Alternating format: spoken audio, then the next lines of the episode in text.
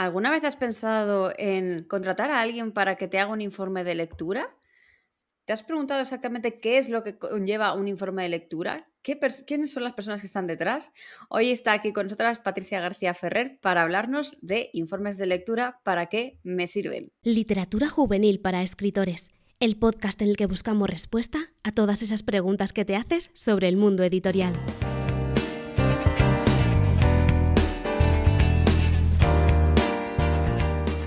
Y bueno, Patri ya ha venido varias veces aquí al podcast. Bueno, una vez, ¿no? Esta es la, esta es la segunda vez ya que estás aquí por el podcast. Y eh, desde que vino la última vez se le han sumado algunas novelitas a esa lista que ya mencionamos en aquella época. Y es que es la autora de novelas como La cúpula de hielo, Hijas de las sombras, que son sus dos novelas de fantasía juvenil. Y luego se ha lanzado la romántica histórica, que en el futuro la traeremos también para hablar de este tema, porque creo que puede ser muy interesante. Eh, entre ellas está la serie Middleton, que si no me equivoco son tres novelas. Eh, la serie Cavendish, que son dos, y luego Te robaré el corazón, que creo que es autoconclusiva. Pero bueno, mejor que nos hable ella de cada una de sus historias o de la que quiera, vaya. Muchas gracias, Laura, por la presentación. Eh, sí, la verdad es que di un cambio radical a mi, a mi carrera como escritora. Pasé de la novela juvenil fantástica o fantasía juvenil a, a la novela romántica histórica y la trilogía Middleton fue la primera que publiqué. Fue la verdad es que un cambio radical que agradecí enormemente a nivel de alma porque necesitaba dedicarme a este género. Después publiqué una novela autoconclusiva, por eso de no ser tan ambiciosa durante un tiempo y publicar solamente un único tomo.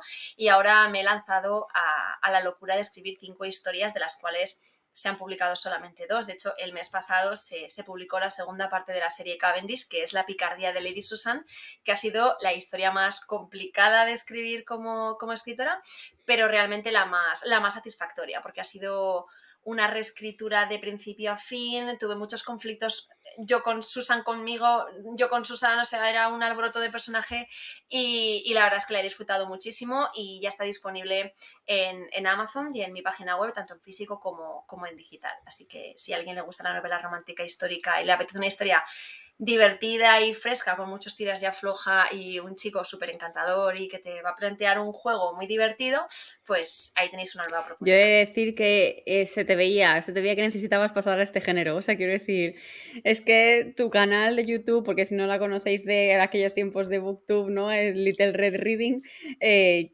yo me empecé a sentir fascinación por todo el tema de Jane Austen y de todo este género gracias al, entusiasmo de Patri, ¿no? Yo me acuerdo que creo que de las primeras veces que te conocí, que fue la Feria del Libro de Madrid en 2018, creo que lo primero que te dije fue eh, muy buen lo de eh, fantasy juvenil, pero ¿para cuándo algo de este estilo, sabes? Sí. Y, y ese era realmente, eh, eh, yo tenía un pánico brutal a, cambiar de género porque pensaba que, mis lectores, la, audiencia que había trabajado durante tanto tiempo no iba a estar eh, predispuesta ¿no? a ese cambio. Y precisamente lo que ocurrió fue todo lo contrario de lo que yo estaba esperando, que me dijeron, estabas tardando, ¿no? O sea, era evidente que amabas este género, que lo vivías con pasión, que las reseñas que publicabas de estos libros de, este género eh, te salían del alma. O sea, era natural y normal que en algún momento dieras la noticia de he dejado la fantasía, ¿no? Y, eh, y, he abrazado la romántica histórica. Y como te digo, fue un cambio radical porque fue en el año 2020, en plena pandemia, decidí publicar cartas a Middleton y la verdad es que fue como una cura que yo necesitaba, ¿no? Como era esa espinita que necesitaba quitarme de decir, podré ser capaz de escribir una novela de este género, ¿no? O sea, evidentemente nunca jamás vas a, nunca podré superar a mi, a mi mentora, ¿no? Pero, pero sí que, es, que era el, quiero ser capaz de escribir una novela de este estilo, ¿no? Y sentirme en esos bailes de salón, con esos vestidos.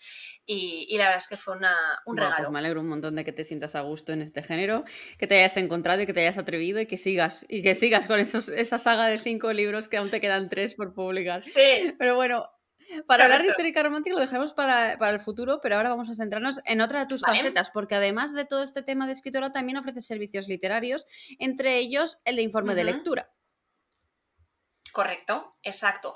Eh, trabajo de forma bastante regular con editoriales eh, a través de informes de lectura aquí en España, pues a través de recibo los manuscritos que ellos quieren valorar para considerar su futura publicación aquí en el país y bueno, pues realizas una, lectura exhaustiva y eh, emites un informe según los parámetros que cada, cada editorial te marca para decidir si, si serán una buena propuesta para, para comprar los derechos, ¿no? tanto de autores nacionales como de, internacionales. Y luego eh, di un paso más allá y decidí que, me apetecía trabajar, porque al fin y al cabo trabajar con las editoriales siempre tienes esa barrera que es un poquito más fría, ¿no? Sí que hablas con la editora, con el editor de mesa, pero eh, necesitaba dar un paso más allá y, y, comencé a ofrecer el servicio a autoras y autores, en un principio de novela romántica, pero he trabajado y trabajo también otros géneros literarios para trabajar con ellos de forma más estrecha, eh, no solamente el realizar el informe de lectura, sino también eh, el cómo implementar las mejoras o las propuestas de mejora que les hago para que puedan mejorar a futuro sus, sus proyectos y que al fin y al cabo puedan ofrecer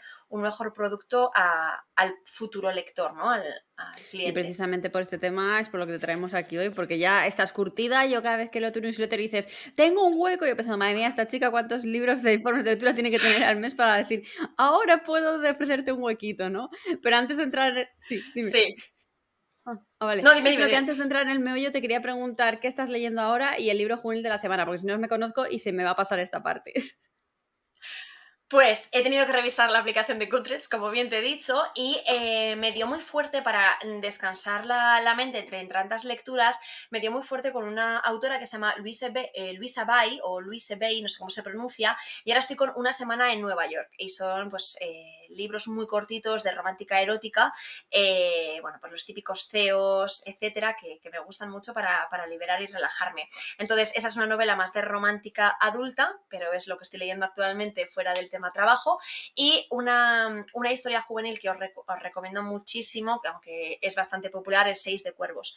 Es una, es una historia, es el spin-off de, de Sombre y Hueso, y la verdad es que a mí me gustan muchísimo más que la serie, que los tres libros originales, así que si estáis buscando también una historia chula de fantasía con un, gran world building es una buena opción. Al final me lo voy a tener que leer con tanta gente que me lo está recomendando y es que ya no puedo, ¿sabes? Tendré que en algún momento. Es que, es que además tienes que, eh, tienes, bueno, también te puedo recomendar eh, los de la agencia Longwood, eh, que hicieron hace poco también la serie de televisión, pero bueno, eh, los libros son maravillosos, que yo la empecé a leer hace mil años cuando me, la descubrí en, la publicó otra editorial y después la descubrí en Escocia, me compré el resto de los libros en, en inglés y claro, aquí tardaron la vida en llegar, que los han los han vuelto a sacar recientemente, pero son unas grandes propuestas. Bueno, pues me las apunto a las dos, porque ya te digo, es que eh, eh, Seis de Cuervos como que al final, de tanto que me lo, recomiendas, como me está empezando a dar pereza ya, pero es que al final es esto que dices, tendré que probar a ver, ¿no? Porque, macho. Sí.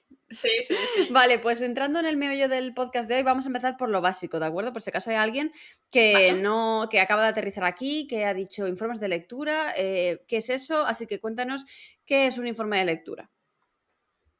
Vale, pues un informe de lectura es un documento que realiza una persona que tiene experiencia en el sector editorial, tanto en la parte comercial como en la parte de narrativa y construcción de, trama, que lo que hace es analizar en profundidad el contenido de la obra que llega a sus manos, tanto eh, a nivel de construcción de trama, de subtramas, construcción de arcos de personajes, eh, si es romántica, que el romance esté bien, eh, bien consolidado, que sea sostenible y que sea creíble eh, cuál es la estructura de la obra, la narración, si los narradores funcionan, si son fluidos. Ah, luego ya hablamos de puntos fuertes o puntos a trabajar que es lo que no les gusta tanto a los autores, ¿no? El, que tenemos que trabajar de la obra, recomendaciones de cambio, parte comercial, eh, propuestas de portada, etcétera, ¿no? O sea, depende de cada editorial, eh, tienes unos puntos distintos, pero luego cuando yo trabajo, por ejemplo, con los autores, sí que tengo mi propio, mi propio esquema de cosas que realmente son útiles para aplicar en la obra, ¿no? Al fin y al cabo, ir al meollo de la cuestión para eh, poder trabajar intensamente el proyecto. Entonces, tú en tus informes, ¿cuáles son los apartados que se pueden encontrar? ¿Qué encuentra normalmente el autor cuando, cuando pide ese servicio? Vale, cuando contrata, por ejemplo, los servicios conmigo, siempre hay un primer bloque que es fundamental, que es el de trama, en el que analizamos todo lo que son tramas principales y secundarias, si están bien hiladas, si están bien planteadas, si se resuelven, si queda algo sin, sin hilar, etc. Luego hablamos de todo lo que es estructura narrativa, todo lo que sea la, división de los capítulos, etcétera, o si hay una posible modificación que se pueda hacer. Luego hablamos de todo lo que sea el estilo narrativo, es decir, eh, lo que sería eh, fluidez narrativa, la forma propia de escribir del autor, etc. Eh, luego hablamos de personajes, que es un bloque importantísimo, tanto eh, los principales, los protagonistas, como posibles secundarios que tengan un tramas o tengan un peso trascendental dentro de la, obra como secundarios. Si hay tanto lo que sería la construcción emocional de los personajes como lo que serían los comportamientos, etcétera, que sea todo creíble y sostenible. Luego, si es un romance, pues lo mismo, creación, eh, desarrollo y ejecución del romance para que sea que no sea un instaloff, o sea, odio los instaloff, hay que cultivar un romance que sea creíble, ¿no? Y luego ya hablaríamos de puntos, de, puntos fuertes de la obra a explotar, puntos de mejora, que suele ser lo más extenso del informe, y eh, propuestas, propuestas de mejora, donde implementar los cambios que propongo, etc. Y si el autor lo pide, pues un apartado más, pero es como un extra de servicios de, de todo lo que sea recomendación de tema de marketing. ¿Y eh, cuánto suelen ocupar este tipo de informes, al menos los que tú haces? Pues eh, como mínimo suelen ser unas 10 páginas y, por ejemplo, hace unos días entregué uno que tenía 19. Entonces va, va, a depender un poquito también, evidentemente, de la extensión de la obra. No es lo mismo trabajar con una novela de 50.000 palabras que con una de 150.000 o no es lo mismo que sea una primera novela que igual necesita, dependiendo de la habilidad del, escritor, un poquito más de trabajo o que esté ya muy pulida y que simplemente necesite retocar ciertos, ciertos puntos o comprobar ciertas cosas. Depende mucho de, cada obra y que de cada, de cada servicio. Y cuando te toca el redactar, porque por ejemplo yo cuando hacía informes de lectura yo he hecho muy pocos, entre otras cosas porque me empecé a dar cuenta de que a lo mejor no era lo mío, ¿no? Porque está guay que te paguen por escribir, por, leer, perdón, pero te toca leer cosas muy malas entre todo lo que, lo que hay. ¡Oh! sí, entonces, ¿cómo, te, ¿cómo te enfrentas? ¿Cómo, cómo le, le, explicas al lector eh, que su obra tiene mucho que mejorar? ¿Cómo, cómo... Porque yo creo que algo que tienen mucho miedo los autores de, de, contratar este tipo de informes es me va a destrozar la novela, va a decir que es una mierda y qué voy a hacer, ¿no? O sea, ¿cómo, cómo funciona esa parte de trabajo? Vale. A ver, yo creo que depende todo de la predisposición con la que. ¡Ay, qué gatito más mono! ¿Ha salido Pepa por aquí detrás o se ha enganchado a mi silla? ¡Hola, Pepa! Em, bueno, como te decía, yo creo que depende mucho de la predisposición del autor. Eh, por norma general, cuando una persona, un escritor, quiere contratar un servicio de informe de lectura es porque ya tiene eh, aceptado el que no va, el trabajar con otro profesional no va a trastocar su ego como escritor, que este es eh, un principal problema que tenemos los autores, ¿no? Nuestro ego, no queremos que nadie nos toque ni nos diga que nuestra obra es, tiene fallos, etcétera, ¿no? Todo tiene que ser maravilloso. No. Entonces, normalmente cuando un escritor ya contrata un servicio de informe de lectura, ya viene con la predisposición de trabajar contigo la obra, ¿no? Viene abierto eh, de mente para que le puedas decir que hay cosas, o sea, te quiere contratar para que le digas qué es lo que no funciona de tu obra. Está totalmente abierto a, trabajarla y a que le digas. Entonces, yo en mi caso, porque soy eh, porque me considero siempre así, soy como muy educada, ¿no? Entonces, eh, yo creo que puedes decir las cosas de mil formas. Entonces, siempre cuando eh, la persona que recibe un informe de lectura de Patricia García Ferrer, siempre tiene al principio del informe una coletilla de cuatro líneas que le dice que en ningún momento nada de lo que contiene este informe tiene el objetivo de dañar ni de menospreciar ni al autor ni a su obra sino que todos son propuestas de trabajo para mejorar la calidad eh, o mejorar el contenido de la obra que se presenta. Y yo, por supuesto, cada... Sí que es cierto que los puntos a mejorar en la mayoría de los casos suelen ser más extensos a desarrollar que los puntos de, a favor de la obra. Entonces, mientras transmitas las cosas con total eh, educación y siendo honesta que es lo que ellos están buscando. O sea, no te contratan para que les digas que tu obra está perfecta. Tú les tienes que transmitir las cosas con transparencia y honestidad. Entonces, en mi caso, por ejemplo, cuando yo les emito los informes, eh, dependiendo del nivel de servicio que contraten conmigo, el 95-100% de, de las personas que me contratan, después tenemos una videoconferencia de dos horas, como la que he tenido hace un ratito, para explicarles eh, el contenido en vivo de ese informe y decirles cómo implementar las mejoras. El 100% de la gente eh, lo recibe de súper mm, buena gana, es decir, eh, principalmente quieren trabajar contigo, ¿no? Entonces se dejan aconsejar, se dejan guiar.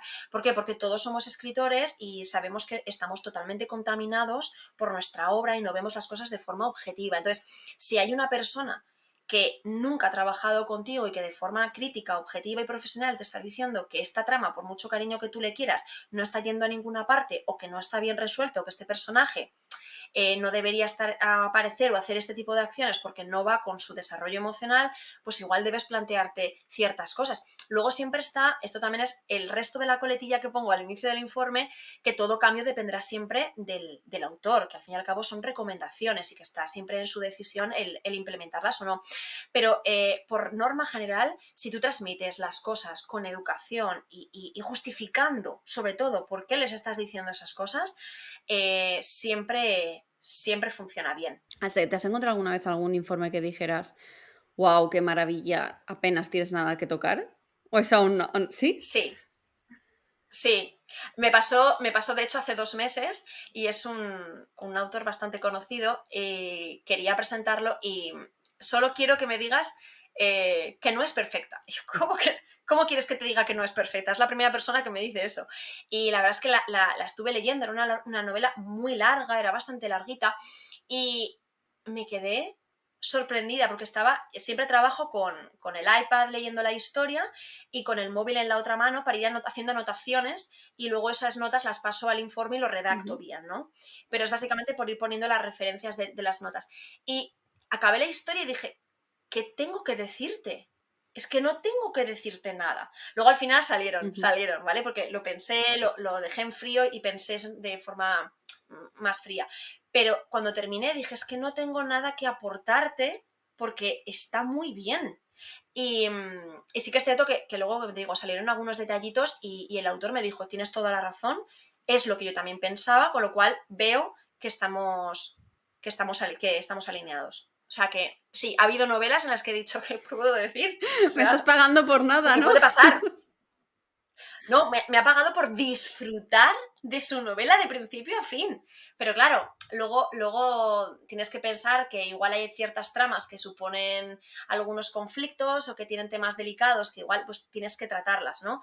Pero, pero la verdad es que ahí sí que me viene un aprieto como decir, madre mía, el primer informe que no tengo casi nada que decir, más que, ¿no? Sí, sí. Puede pasar. No, nunca había escuchado lo de que un lector editorial ofreciera las dos horas explicando el informe después. Uh. ¿Cómo se te ocurrió implementar ese, añadido? Pues realmente el servicio que yo ofrezco tiene como tres niveles, ¿vale? Y al principio solamente era lo que ahora yo llamo el pack básico, que es eh, lectura e informe. Pero es lo que te digo, al fin y al cabo me parecía como una relación un poquito fría de trabajar con los autores.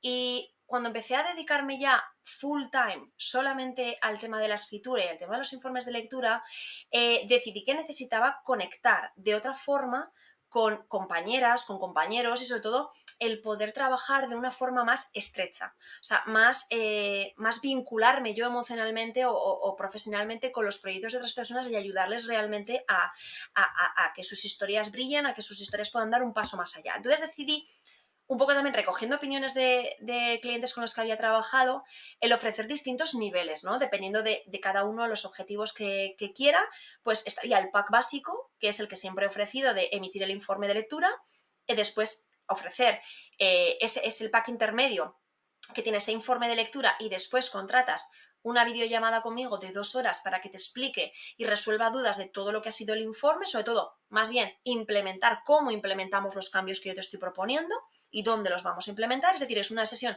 súper intensiva de dos horas, o sea, intensiva.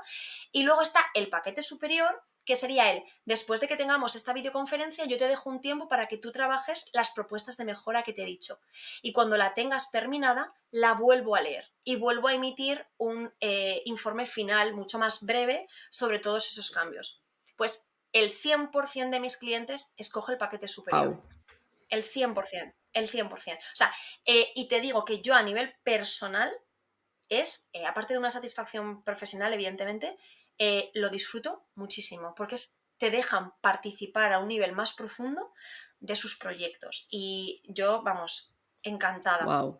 No me lo esperaba porque la verdad es que tengo la idea, tengo el pensamiento de que los escritores estamos prácticamente pelados de pasta. Entonces, eh, claro, obviamente a más, eh, más caro es el servicio, que totalmente eh, es lo que vale, ¿sabes? Quiero decir que ahí yo no me meto en, nada, no sé cuánto cobras todo esto, aquí metiendo esto, pero sí que me sorprende mucho porque al final lo que la gente quiere es sentir que lo está haciendo bien, ¿no? O sea, y saber cómo cómo dar lo mejor de sí mismo en, sus historias al final, ¿no?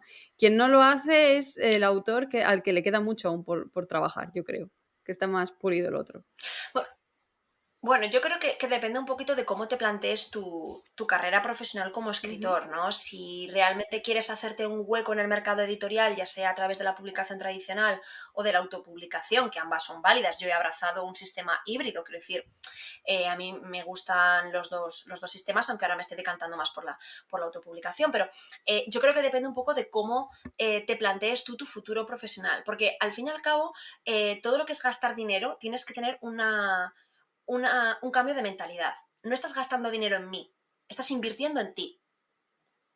Eso es como yo lo veo siempre. Yo cuando compro un curso de formación o cuando contrato a otro profesional para que me haga un servicio o cuando contrato algo, yo no estoy pagando algo, yo estoy pagando para algo que me va a beneficiar a mí. O sea, estoy invirtiendo en mí y en mi futuro. Entonces, la gente con la que trabajo me gusta que lo vean así. No estoy invirtiendo en mí, no solamente en mi obra, estoy invirtiendo en mi carrera y en mí y en aprender. Y en que esta no va a ser mi primera novela, porque hay gente con la que llevo trabajando cuatro novelas. No es mi primera novela, es mi carrera de escritora. Entonces quiero hacerla bien, quiero hacerlo, quiero ofrecer un producto de calidad, que sea memorable, que sea eh, el inicio o la segunda o la tercera historia de algo que empiece algo más grande, que es un futuro profesional dentro de la escritura. Entonces, no lo hago como un gasto, es una inversión. Entonces yo creo que el problema es el cómo enfocamos las cosas, ¿no? O sea, o al menos yo lo, yo lo veo sí, Sí, totalmente, yo también. Cuando me noto mucho el pensamiento cuando tengo que hacer una inversión, ¿no? Cuando tengo que gastar dinero y hay un momento en el que digo, vale, pero esto es inversión o gasto. O sea, eh, hace la diferencia de, ¿de verdad necesito esto? Si no lo necesito, para mí es un gasto, ¿no? O más tirando para un capricho, ¿no? Si sí lo necesito, es una inversión para mí, para el futuro todo lo que invierto en la academia, todo esto es, directamente digo invertir, ¿no? Sí. Inversión. Otra cosa ya son mis caprichos, mis cosas que ahí digo ya, mis gastitos, mis, cosillas. Sí. Pero sí. No, pero, pero sí, es, es, un. Es el cómo enfocamos las cosas, ¿no? Al fin y al cabo. Eh, te podrá interesar más económicamente hablando, no, pero si realmente quieres eh, hacer una, un buen futuro dentro del sector literario, tienes que rodearte de profesionales que te ayuden a trabajar. Eh, las limitaciones que tú tienes. Yo, por ejemplo, pues tengo el curso de corrección de estilo, pero yo no corrijo mis propias novelas porque no, me veo preparada para corregirlas. Lo que hago es invertir en mí y en mi producto externalizando el servicio a otra profesional, igual que las portadas. Yo puedo saber de Photoshop, pero otra cosa es hacer una portada. Pues externalizo el servicio. O sea, es invertir en ti y en tu futuro. Totalmente. Eh, ¿Y tú en qué casos eh, recomendarías eh, realizar un informe de lectura? Porque esto precisamente me lo preguntó un alumno en una mentoría, ¿no? Me dijo, Laura, ¿de verdad, ¿cuándo, ¿cuándo, debería yo em, contratar un informe de lectura, no? cuando voy a publicar de manera tradicional, cuando voy a autopublicar únicamente, cuando voy a mandar a un concurso, ¿en qué casos tú crees que es lo más recomendable? En cualquiera de los tres que has mencionado. O sea, evidentemente eh, hay que comprender que sea el mercado tradicional de publicación, o sea la autopublicación, o sean concursos literarios, todo está sobresaturado. Sobresaturado. Entonces, lo que marca la diferencia es un producto de calidad y evidentemente hablamos de campañas de marketing, que eso es otro, otro tema, pero tener un producto de calidad. Si tú quieres llegar al mercado tradicional de publicación, hay que pensar que compites contra otros muchos títulos. Entonces, cuanto mayor calidad tenga tu obra, significa que menos trabajo tiene que hacer el editor y todo el resto de las personas que hay. Entonces, cuanto más trabajo hayas hecho previamente en la obra, más fácil le pones eh, al siguiente profesional que va a valorar tu obra el que la lea.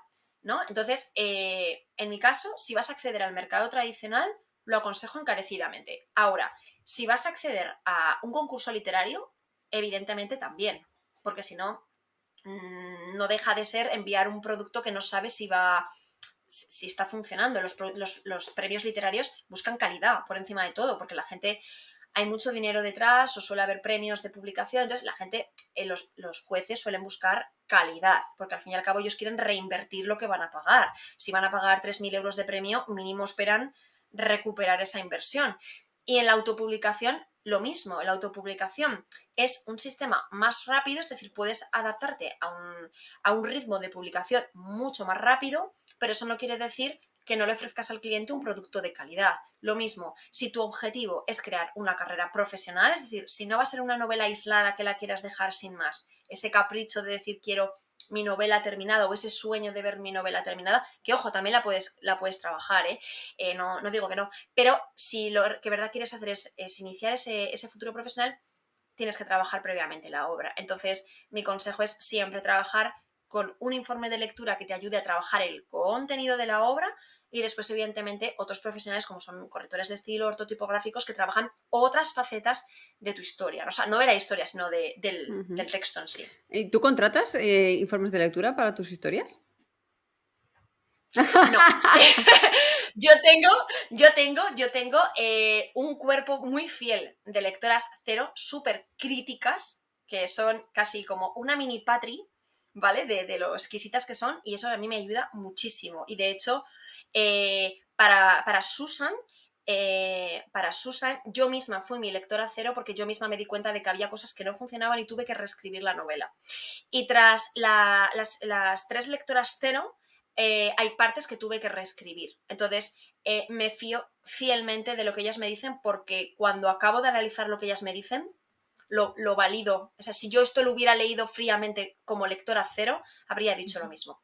Entonces, yo en mi caso no contrato, Mm, lectora cero porque todavía no he conocido tampoco una persona con la que me compenetre como para como con estas chicas, que la verdad es que trabajo súper bien con ellas. Sí, al final si ya tienes unos cuantos años ya con las mismas personas. Sí, el caso es que si tienes un grupo de lectores beta o cero que están curtidos en el tema que tú estás tratando, que son buenos lectores, que te pueden eh, mirar eh, objetivamente eh, la, la novela, a veces lo del lector editorial se podría suprimir? Mm, depende, porque los a veces los lectores cero no analizan ciertas cosas eh, que se incluyen en los informes. Entonces, a mí, por ejemplo, las lectoras cero me ayudan muchísimo con temas de trama y personajes. Trama y personajes. Entonces, luego eh, el resto de las cosas es más mi estilo, cómo quiera yo expresarlos, etc. Pero yo, por ejemplo, sin lectoras cero, eh, no podría publicar, no, no, me, no, no, querría dar el siguiente paso, ¿no? Es decir, un lector cero o un informe profesional, que son, es como otro paso más, valida previamente tu obra antes de lanzarla al mercado. Es un, testeo inicial. Las lectoras cero eh, son esas lectoras potenciales, ¿vale? Que van a leer tu historia y un lector profesional es un lector, pero es un profesional que valida los contenidos a otro nivel. Entonces, mm, yo si lectora cero no pasaría, por ejemplo. Vale, vale, entiendo. Y te quería preguntar también si a la hora de escoger un lector editorial para realizar estos informes, es importante que esté especializado en, el género o público al que, al que estás tú escribiendo. Por ejemplo, eh, para ti es más fácil, supongo que sí, realizar informes de histórica romántica, pero también tienes informes de otro tipo de géneros o te centras únicamente en, a lo mejor, por ejemplo, ya que tienes juvenil, fantasía, juvenil, fantasía, histórica romántica o estás abierta a todo, por ejemplo. Vale. Principalmente cuando trabajo con autoras es, o autores es romántica, ¿vale? Principalmente. El grueso del 90% de mis clientes suele ser de romántica general, ¿eh? Añadiendo todos los subgéneros. Eh, histórica, eh, suelen ser las que menos, pero sobre todo es más new adult, young adult, comedia, chiclic, etc. Es decir, todos los, erótica, todos los subgéneros de la, de la romántica y luego también es narrativa de otro tipo de géneros, como por ejemplo también leo mucha policíaca, también trabajo con autores de, de novela de thriller, novela negra, etc. Y eh, principalmente ahí me voy a quedar, porque en juvenil sí que es cierto que he trabajado algunas historias con autores, pero em, están todavía, creo que es un género que está todavía un poquito reacio a contratar informes de, lectura.